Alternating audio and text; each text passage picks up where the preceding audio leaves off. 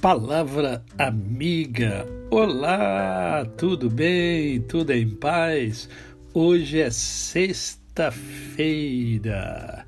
É sexta-feira, mais um dia que Deus nos dá para vivermos em plenitude de vida, isto é, vivermos com amor, com fé e com gratidão no coração. E eu quero conversar com você sobre um papo assim muito interessante entre Jesus e Nicodemos.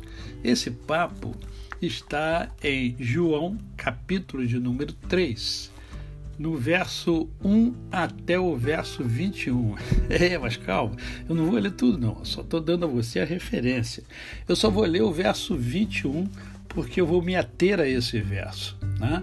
que diz assim: Quem pratica a verdade aproxima-se da luz, a fim de que as suas obras sejam manifestas porque feitas em Deus. Via de regra, nós desejamos que as nossas obras, as nossas realizações sejam é, sejam manifestas, sejam é, é, identificadas pelas pessoas. Né? Essa é uma coisa muito humana. Nós queremos marcar a nossa história, marcar a nossa passagem por esta terra. Né?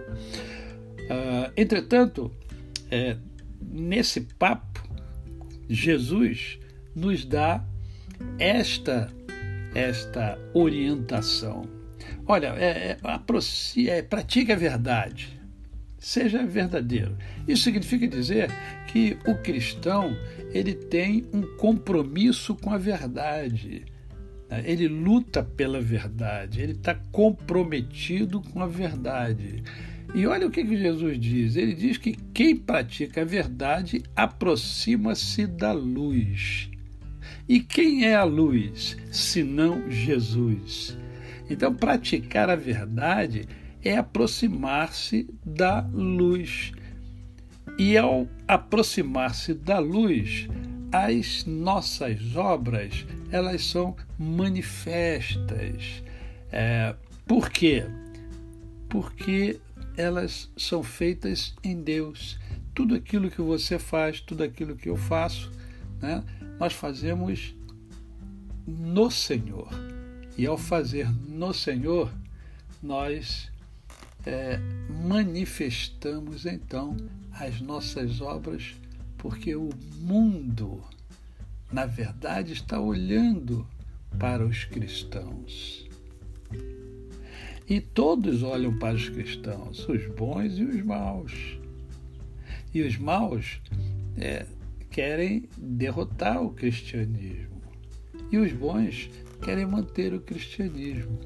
É simples assim. Aproxime-se, aproxime-se da luz.